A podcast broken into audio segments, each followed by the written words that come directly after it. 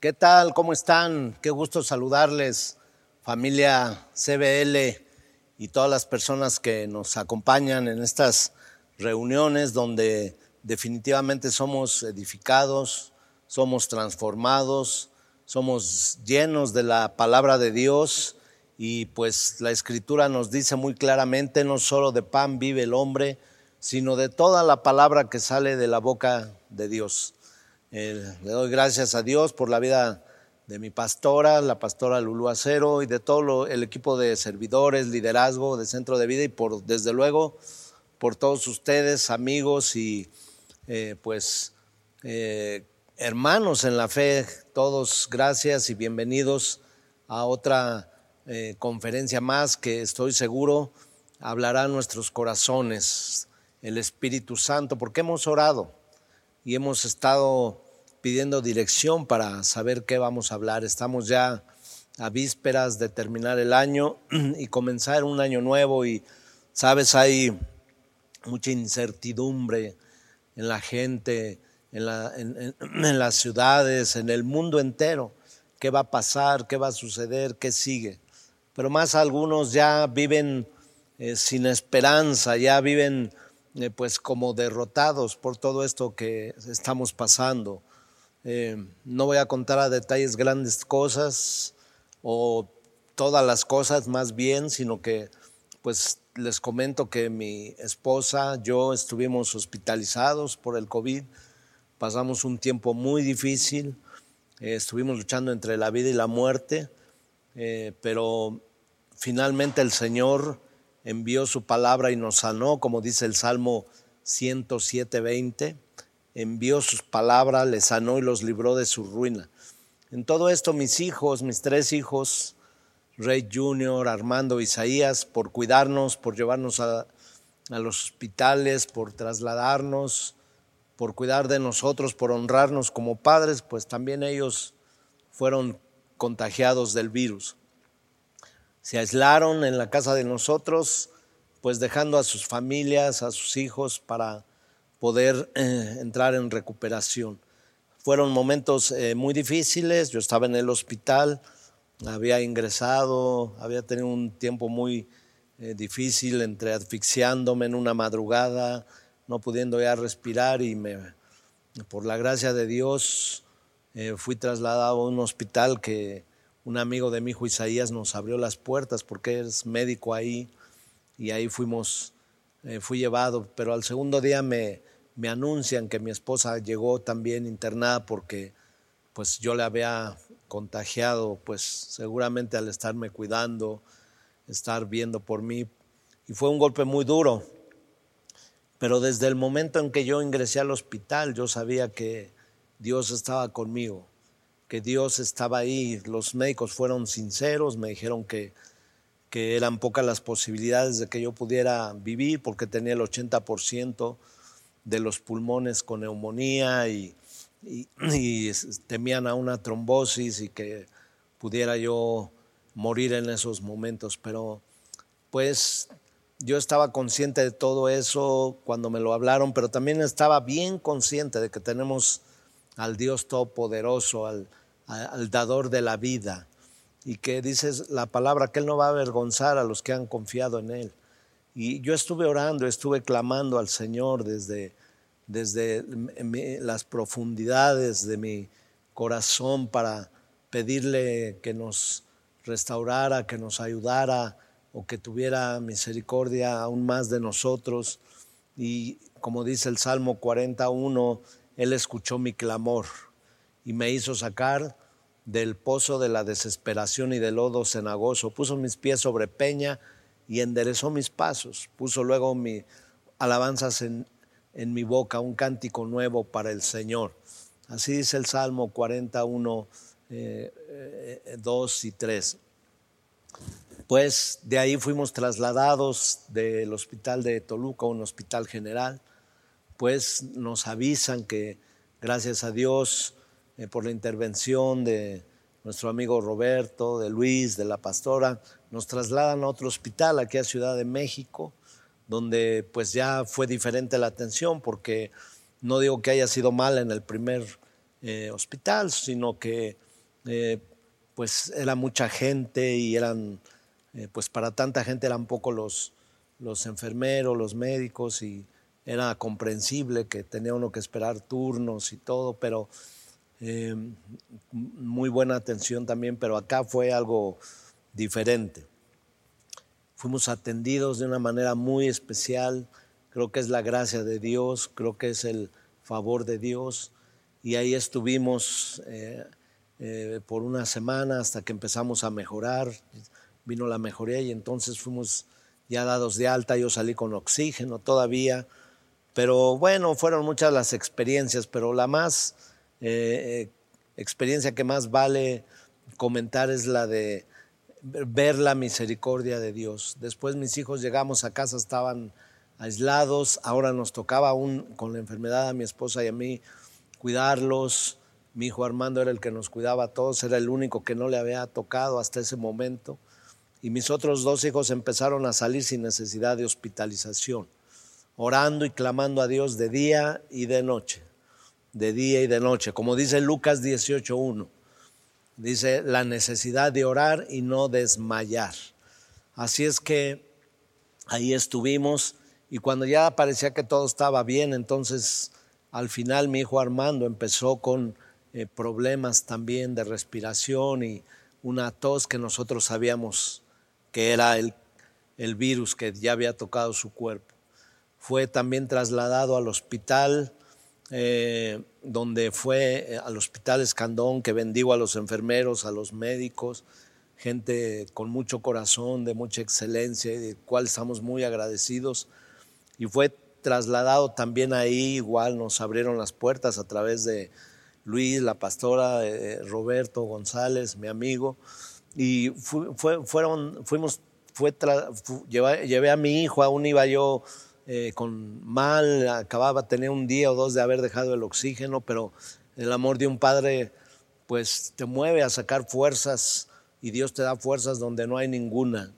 Y llevé a mi hijo al hospital desde la ciudad de Toluca y fue internado y pues pasó muchos procesos también difíciles entre la vida y la muerte, pero finalmente, finalmente el Señor nos dio la victoria. Y eso es eh, algo que yo quería darles como testimonio y como esta introducción.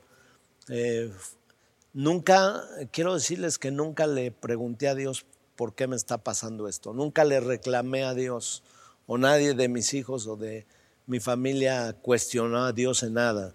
El Señor da, el Señor quita, bendito sea su nombre. Pero más bien clamando y en agradecimiento por cada uno de nosotros que iba saliendo adelante.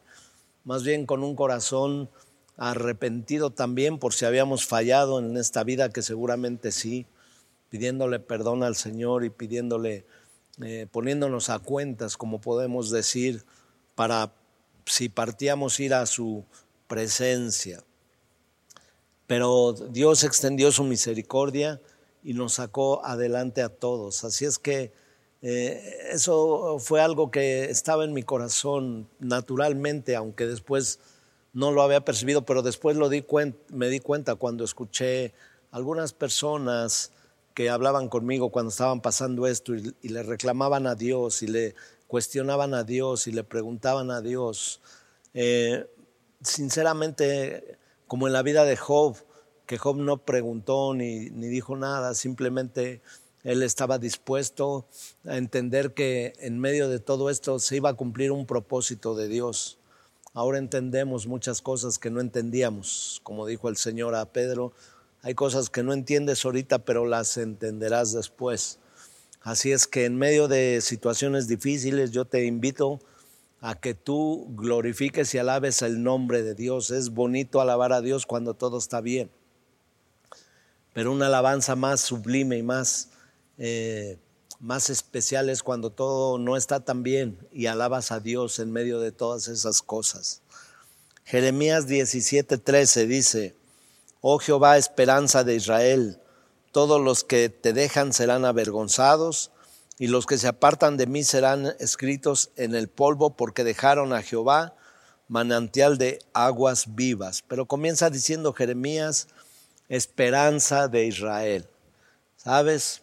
Tenemos que tener esperanza, tenemos que tener fe, tenemos que creer en momentos que estamos viviendo. El discurso no ha cambiado desde que fuimos enseñados o yo fui enseñado en mis primeros meses como, como cristiano ya eh, convencido que, que venía yo desde la ciudad de Toluca a los discipulados que daba el pastor Acero en la casa de Roberto y hace 31 años y el discurso no ha cambiado. Tenemos que tener fe, porque sin fe es imposible agradar a Dios. Somos una iglesia de fe en los genes de nosotros por herencia eh, de, de, los padres espirituales y del Espíritu Santo en nosotros debe de haber una esencia de fe, de agradecimiento a Dios por todas sus bondades. Hay más cosas que agradecer a Dios que, que, reclamarle. Hay más cosas por las que debemos estar agradecidos día a día eh, por nuestro Dios, a nuestro Dios. Y dice, oh Jehová, esperanza de Israel. Hay gente que dice que lo último que muere es la esperanza, pero en mucha gente lo primero que muere es la esperanza. Cuando ya no se ve qué hacer, cuando no hay nada físico en lo cual nosotros podamos decir, aquí está una salida sino que confiamos en Dios, sabiendo que Él tiene control de todas las cosas y hasta ahorita a Él no se le ha salido nada en descontrol de sus manos. Él sigue teniendo control de todas las cosas.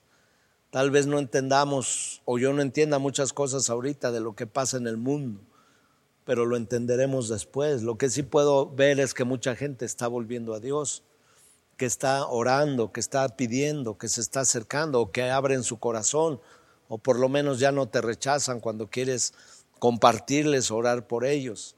Sé que atrás de todo esto viene un propósito.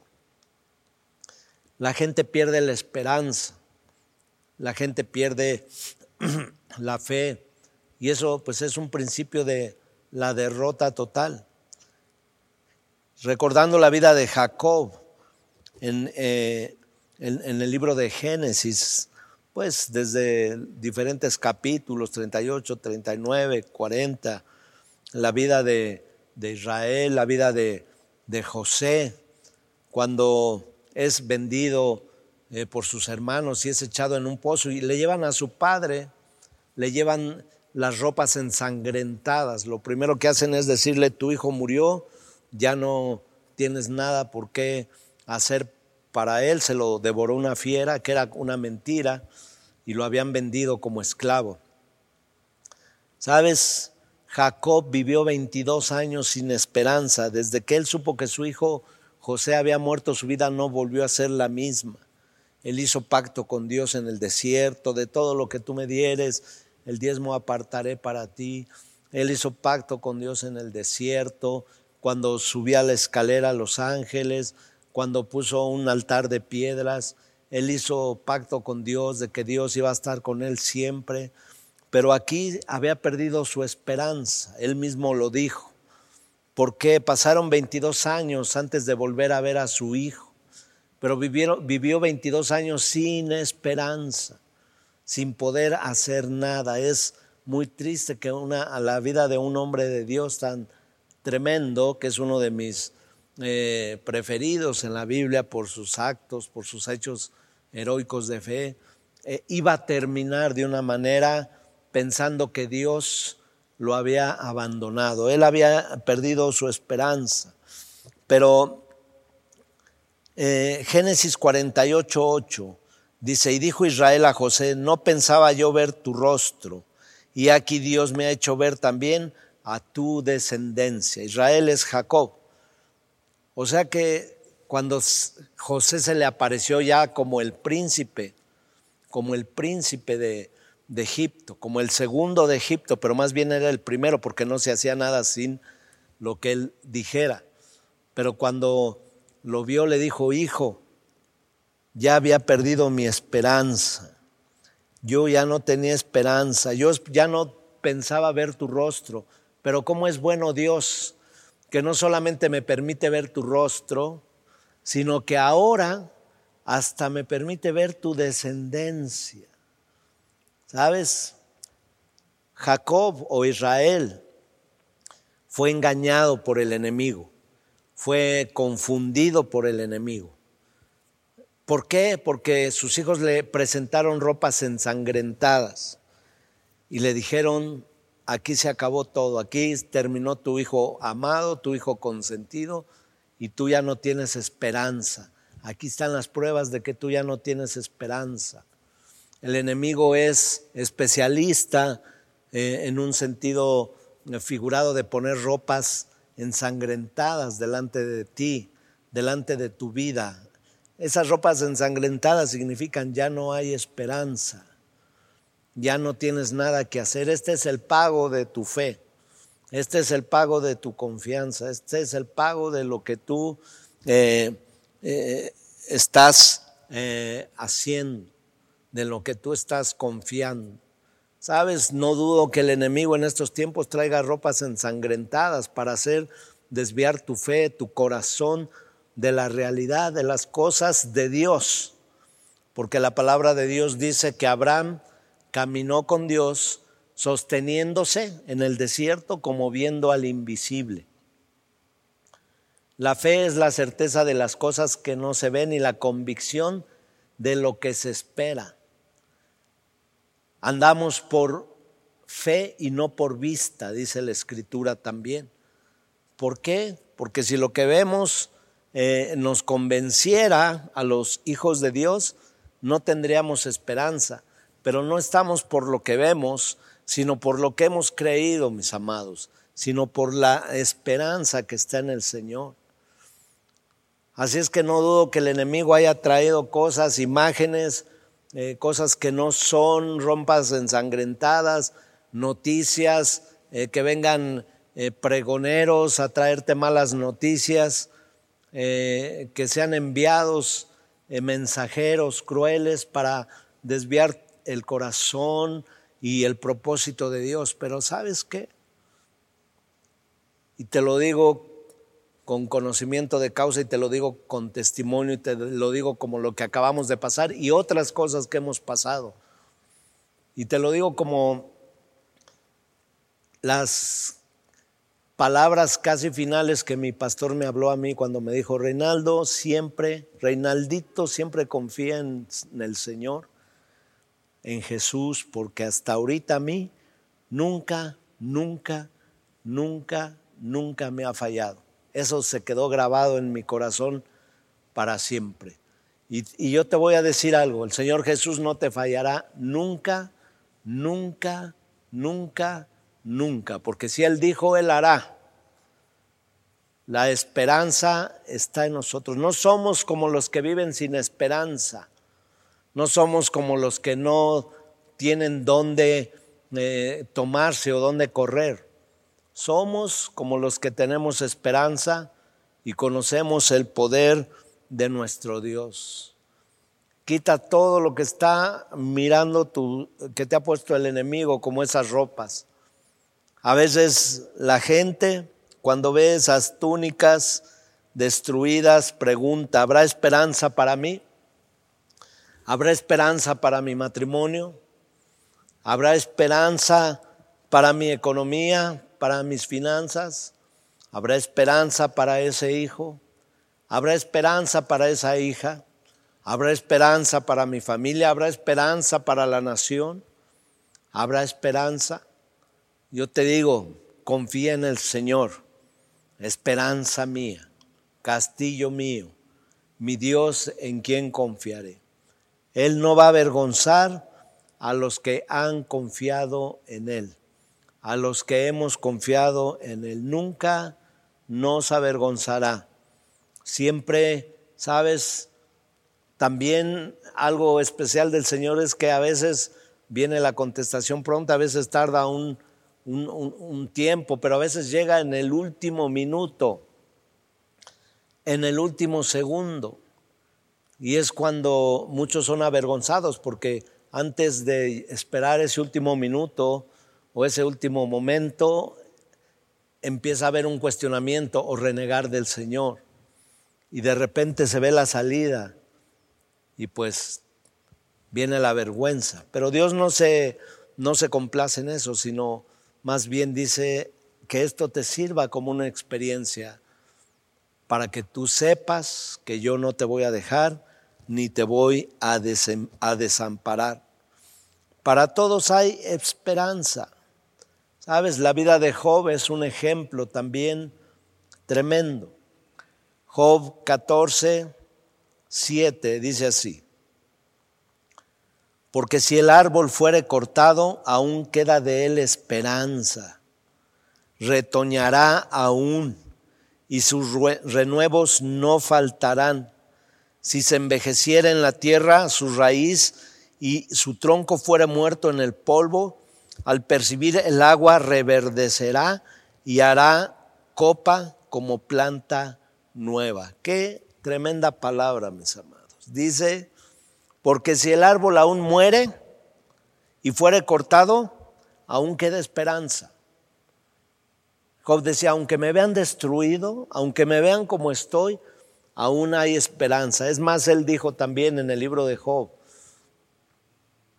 yo sé que mi redentor vive y aún yo quede en el polvo de la tierra. Yo sé que del mismo polvo Dios me puede levantar. Pero aquí está hablando, hay dichos en eh, comunes que escuchamos que del árbol caído hacen leña. Pero Dios dice aquí en esta escritura, o Job habla, o la escritura nos dice, o el Espíritu Santo nos habla y nos dice, porque si el árbol aún fuere cortado, aún queda de él esperanza. O sea, está cortado, pero dice, ahí en el mismo tronco que está ahí, pueden brotar renuevos y pueden brotar nuevos árboles. Y si eso hace Dios de un árbol, ¿qué no hará con sus hijos? ¿Qué no hará contigo? ¿Qué no hará conmigo? habrá, retoñará nuevas cosas. Habrá nuevas cosas. Hay el anunciamiento de nuevas cosas. El que está en Cristo es una nueva criatura. Las cosas viejas pasaron y Dios hace todas las cosas nuevas. He aquí yo hago cosa nueva, dice el Señor pronto saldrán a luz y pronto las conocerás. Qué tremendo. Al hombre, al, joven que, que se fue de la casa de su padre, que ese joven representamos a nosotros, que el padre representa a Dios, que eh, eh, los amigos y las fiestas significan el mundo y que el, eh, los cerdos y las algarrobas que comían, la comida de los cerdos representa el pago final que, que da el enemigo y el engaño. Pero él regresó a su padre y dijo, Padre, pecado contra el cielo y contra ti. Y ya no soy digno de ser llamado tu hijo. Hazme como uno de tus jornaleros, Señor. Pero el Padre dice que movido a misericordia, movido a misericordia. Yo sé que estoy vivo por la misericordia de Dios. Yo sé que mis hijos están vivos por la misericordia de Dios. Yo sé que mi familia fue alcanzada por la misericordia de Dios y sé que muchos de ustedes han salido y están saliendo por la misericordia de Dios. Y sabes, pues esa esperanza nos sostiene, esa esperanza nos hace caminar. Y el joven, el padre movido a misericordia, le dijo al, al hijo, más bien no le dijo nada, lo abrazó.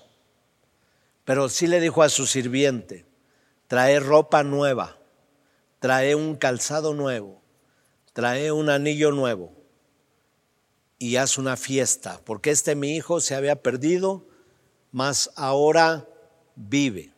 ¿Sabes? También dice la escritura que te acordarás de las miserias como aguas que pasaron y que veremos la bondad de Dios en esta tierra. David dijo, yo sé que veré la bondad de Dios en la tierra de los vivientes. Y yo sé que habrá una manifestación, como la ha habido hasta ahora, pero aún más fuerte de la bondad de Dios para los que no hemos perdido la esperanza o las que, los que vamos a retomar la fe, la esperanza en nuestro Dios, hay esperanza para nosotros. Habla de las cosas nuevas. Dice, retoñarán aún y sus renuevos no faltarán. Los renuevos hablan de cosas nuevas. Los renuevos hablan de que en medio de la, del tronco caído y muerto Dios puede salvar y traer vida. En medio de las cosas que vistes que se destruyeron, ahí sobre esas cosas Dios es poderoso para traer nuevamente esos renuevos y traer vida. Es más, dice, retoñarán aún y sus renuevos no faltarán, y si se envejeciera en la tierra su raíz, o sea, ahí ya quedó ya la raíz, ya está el árbol casi seco o seco, y su tronco fuera muerto en el polvo, un tronco muerto en el polvo, mis amados, dice, al percibir el agua reverdecerá y hará copa como planta nueva. Wow. Dice, cuando reciba el agua, ¿de qué nos está hablando, mis amados? Si no es del Espíritu Santo, que el Espíritu Santo nos es el agua de vida. Jesús dijo, yo soy el agua de vida. El que bebe de mí no tendrá sed jamás. También nos dice, dentro de vosotros fluirán ríos de agua viva. Los que creen en mí, dentro de su ser fluirán o correrán ríos, corrientes fuertes de agua viva. Aunque el tronco estuviese muerto, dice, al ser tocado por el agua, tendrá vida. Deja que el Espíritu Santo de Dios toque tu vida una vez más. Que el, Espíritu Santo te refresque que nos refresque, que nos nutra, que nos dé la vida, que el Espíritu Santo eh, llene esas partes que parecían acabadas o muertas. Entrégale a Dios todo, aún todo lo que fue destruido, aún todo lo que acabó, que están como esos troncos secos. Todo eso, ¿para qué? Para que el Dios Todopoderoso, a través de su bendito Espíritu Santo, haga que la vida fluya que la vida salga. ¿Sabes? Pues estamos en el año, terminando el año, y muchas cosas han pasado, pero en medio de todo Dios ha sido bueno. Pero viene el año nuevo, todo el mundo se desea cosas, todo el mundo hay anhelos en su corazón.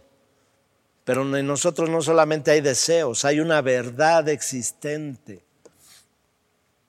Él tiene control de nuestras vidas, Él tiene control de todas las cosas.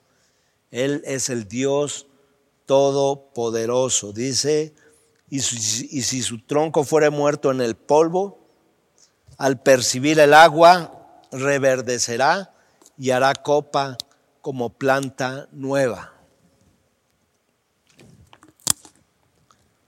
Proverbios 26, 12 dice, ¿Has, hombre, ¿Has visto hombre sabio en su propia opinión? Dice, más esperanza hay del necio que de él. Dice que a veces el confiar en sí mismo, en sentirse autosuficientes, el sentirse poderoso, dice que eso lo hace un necio y cuando vienen las cosas duras no hay esperanza. Pero dice, más hay esperanza del necio que de él. ¿O hay más esperanza de aquel hombre que, que no confía en sí mismo, sino que en este caso puede poner su esperanza en Dios?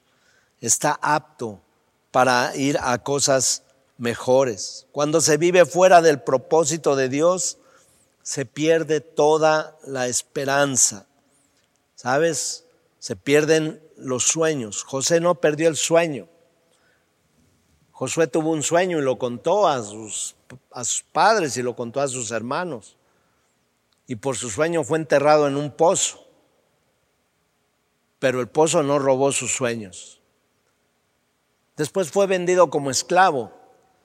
Pero el ser esclavo no le impidió perder sus sueños, su visión. Después fue difamado y metido en una cárcel a una condena perpetua por esa difamación. Pero él dice la escritura y Dios estaba con él. Oye, pero ¿por qué si Dios estaba con él le permitió el pozo, le permitió la esclavitud y ahora le permite la cárcel si Dios está con él. Porque eh, Dios no estaba viendo las circunstancias, sino lo que iba a suceder más adelante. Cuando sale de la cárcel, sale para ser el príncipe de Egipto, el hombre que sobre toda la tierra tenía poder, pero no iba a haber poder o autoridad si no pasaba esos procesos, si no aprendía y si no si no permitía que Dios trabajara en él. Dios estaba con él y yo te voy a decir algo, Dios está contigo. ¿Por qué le queman sus túnicas de colores tan bonitas y tan, tan eh, decorosas y, y se veía tan simpático el niño? Porque si no pierde la túnica de colores, no puede tener acceso a las túnicas del rey. Por eso a veces nosotros somos despojados de ciertas cosas, porque Dios sabe lo que va a suceder adelante porque Dios sabe lo que va a pasar después. Él sabe todas las cosas. Nosotros vemos aquí lo donde alcanzan a ver nuestros ojos. Dice más, mis pensamientos son más altos que del cielo a la tierra. No los podemos comprender, pero los entenderemos después. Job 11, 18. Job 11, 18, aparte del árbol destruido y seco, donde dice, si es tocado por las aguas hay vida. O hay esperanza, porque aún en ese tronco hay renuevo. También nos dice en el capítulo 11, 18, tendrás confianza porque hay esperanza. Tendrás confianza porque hay esperanza. Qué tremendo. Muchos dicen, se acabó todo, ya. Y yo digo, tengo confianza porque hay esperanza, porque ahí está el Señor, porque está con nosotros, porque Dios es el Dios real, el Dios vivo, el Dios todopoderoso. Tendrás confianza porque hay esperanza. Mirarás alrededor y dormirás seguro. Cuando tenemos confianza es porque hay esperanza. Dice el Señor, duérmete, tranquilo, ¿por qué tus sueños son alterados? ¿Por qué los insomnios? ¿Por qué las desesperaciones? Mira a tu alrededor y duerme seguro. ¿Por qué? Porque tendrás confianza. ¿Y por qué tienes confianza? Porque hay esperanza. ¿Sabes? Dios siempre llega en el momento preciso para darnos la respuesta. Por eso hoy te digo, no pierdas la esperanza. David no perdió la esperanza. Es un ejemplo también. Fue perseguido por el rey, fue despreciado por su esposa, fue despreciado por sus hermanos, aún el gigante lo menospreció, aún algunos de sus soldados, que eran eh, eh, sus generales, dos de ellos lo traicionaron para irse con Absalón y después todavía regresaron y los perdonó. Fue traicionado, por eso dices conforme al corazón de Dios, porque recibió desprecios, recibió rechazos, recibió traiciones, recibió dolor pero nunca perdió la esperanza. Él dijo, alzaré mis ojos a los montes. ¿De dónde vendrá mi socorro?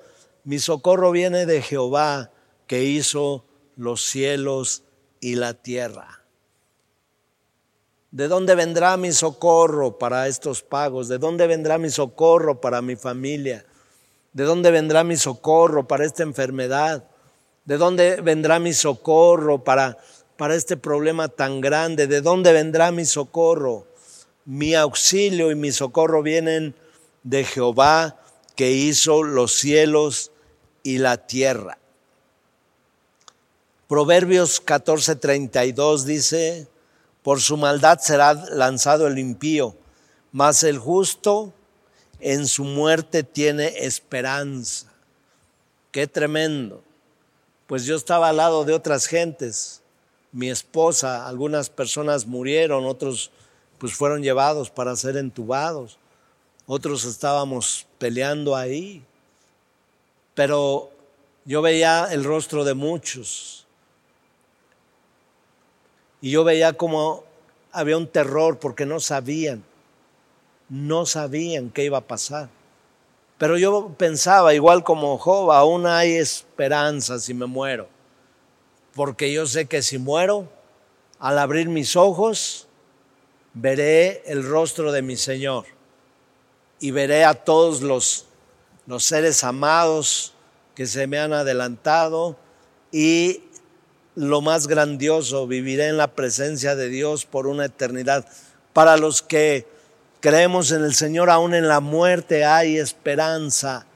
No somos como los que no tenemos esperanzas.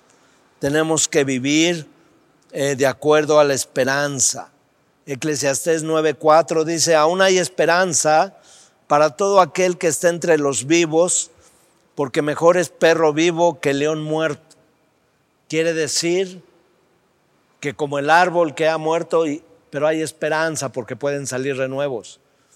Como el, árbol que aún está seco en la tierra, tiene esperanza porque puede ser tocado por el agua y salir vida de ahí. Aquí dice, aún hay esperanza para todo el que está entre los vivos. Si tú estás vivo, que me imagino que sí, me estás escuchando, hay esperanza. No importa si el Señor te tiene que levantar del polvo, no importa si Dios tiene que traer renuevos, no importa lo que Dios tenga que hacer, lo va a hacer, pero tu esperanza no debe de caer y no debe de morir, porque nuestra esperanza está en Dios. Nuestra esperanza está en Dios. Santiago 2.18 dice, pero alguno dirá, Tú tienes fe y yo tengo obras. Muéstrame tu fe sin tus obras y yo te mostraré mi fe por mis obras.